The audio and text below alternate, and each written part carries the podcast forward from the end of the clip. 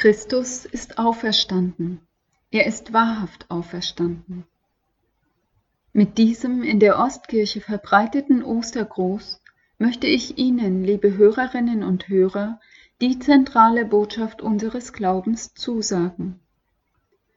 Wahrscheinlich klingt sie in diesem Jahr so authentisch fremd, wie sie auch damals geklungen haben wird.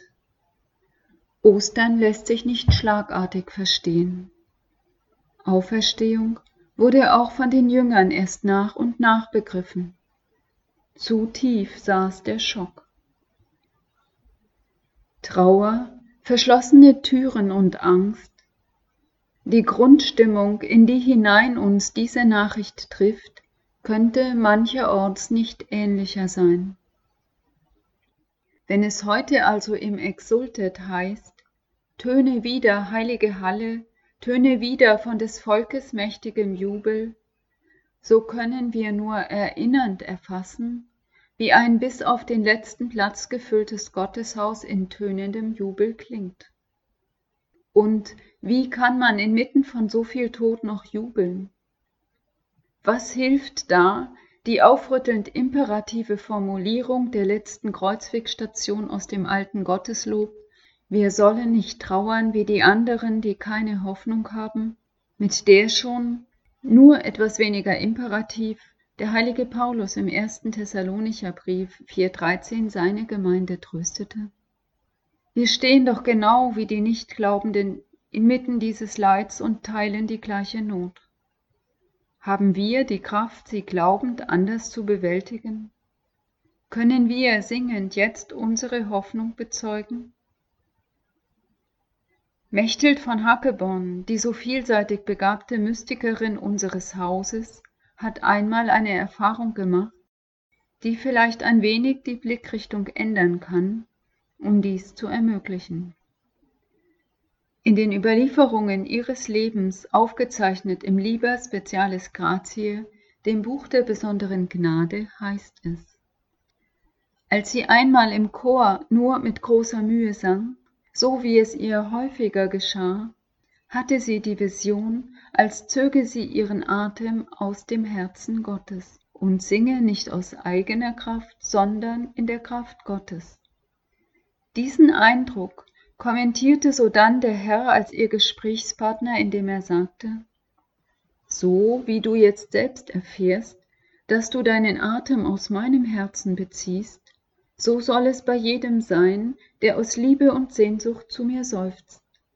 Er erhält sein Seufzen nicht aus sich, sondern aus meinem göttlichen Herzen. Gleichsam wie ein Blasebalg aus sich selbst keine Luft in sich hat, sondern sie aus der Luft in sich hineinzieht. Soweit die Überlieferung dieses Zwiegesprächs.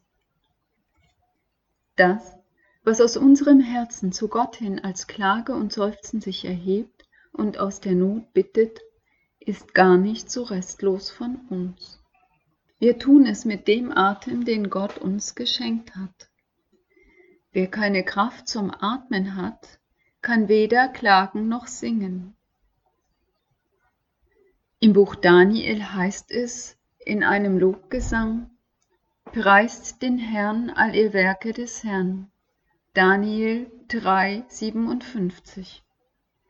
Dort ist keine Rede von Bedingungen, die gegeben sein müssen, damit Lob stattfinden kann. Mechthild erfährt vom Herrn dazu, singt man diesen oder einen ähnlichen Hymnus, der die Geschöpfe zu göttlichem Lob aufruft, so stehen dann gleichsam auf geistliche Weise alle Geschöpfe vor meinem Angesicht wie lebende Menschen, die mich für das gute Lob preisen, das ich ihnen erwiesen habe. Zitat Ende. Den Grund für solchen Lobpreis nennt uns die Bibel im Psalm 104, wo es in den Versen 28 und 29 heißt, Gibst du ihnen, dann sammeln sie ein, Öffnest du deine Hand, werden sie satt an Gutem. Verbirgst du dein Angesicht, sind sie verstört. Nimmst du ihnen den Atem, so schwinden sie hin und kehren zurück zum Staub der Erde. Wir haben in letzter Zeit wohl mehr oder weniger viel von Atmung und Beatmung gehört und sicher verstanden, dass es im Rahmen der sich momentan pandemisch ausbreitenden Krankheit am Ende um die Erschöpfung der eigenen Atemleistung geht. Aber war das am Kreuz nicht genauso? Die dies beschreibende Formulierung lautet dort, dann hauchte er den Geist aus. Markus 15,37 Dieser Satz ist mehr als nur eine metaphorische Umschreibung für den letzten Atemzug. Heißt es doch im Buch Genesis, dass Gott dem Adam das Leben einhauchte. Genesis 2,7 Können wir entlang des Alten Testaments verfolgen, wie das Leben mit dem Geisthauch verbunden ist. Das beeindruckendste Bild bietet dabei wohl das Schlachtfeld des Ezechiel, bei dem die Knochen der Gefallenen auf ein prophetisches Wort hin wieder mit Sehnen und Fleisch überzogen werden und mit dem Eingeben des göttlichen Geisthauches wieder zum Leben kommen. Ezechiel 37, 1 bis 10 Damals wie heute ist es wohl eindeutig, der Herr des Lebens ist und bleibt Gott so ist dann wohl wenig verwunderlich, wenn Jesus seine Jünger in der Auferstehungsbegegnung anhaucht und sagt, empfangt den Heiligen Geist. Johannes 20, 22. Christi Geisthauch geht auf die Jünger über. Im ersten Johannesbrief ist es dann so formuliert. Wer den Sohn Gottes hat, der hat das Leben. Wer den Sohn Gottes nicht hat, der hat das Leben nicht. 1 Johannes 5, 12. Ob also nun Beatmungsmaschine oder körpereigener Blasebalg, hier ist ganz deutlich, dass die Luft, mit der wir leben, sprechen und singen, nicht unsere eigene ist. In den Psalmen heißt es auch, niemand kann Gott ein Lösegeld geben, für das Leben ist jeder Kaufpreis zu hoch. Psalm 49, 8 und 9. Dankenswerterweise hat der Sohn dem Vater diesen Kaufpreis bezahlt.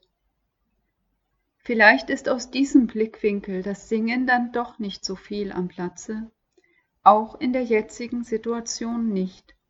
Denn der, der uns Atem gegeben hat, hat uns damit, wenn wir so wollen, auch ein Heilmittel gegeben, das wir benutzen können. Wenn wir unsere Stimmen nämlich zu seinem Lob erheben, wenn wir, wie der Psalmist in Psalm 33 einlädt, singen, voll in die Saiten greifen und laut jubeln, vergleiche Psalm 33,3, dann tun wir lobpreisend gerade das, was unserem Leben Schutz und Hoffnung gibt.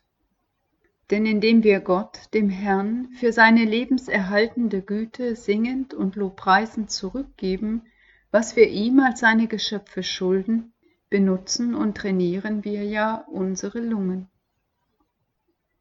Wir können Gott auch dann lobpreisen, wenn wir ein Gotteshaus allein betreten. Wir können es füllen mit unserer Stimme und empfangen den Widerhall unseres Gesangs. Gott ist da. Er hört und gibt Antwort. Deshalb und gerade jetzt ein dankbares Ja, töne wieder, heilige Halle. Alles, was Atem hat, lobe den Herrn. Psalm 150, 6 Ein gesegnetes und gesundes Osterfest wünschen Ihnen Ihre Schwestern von Helfter.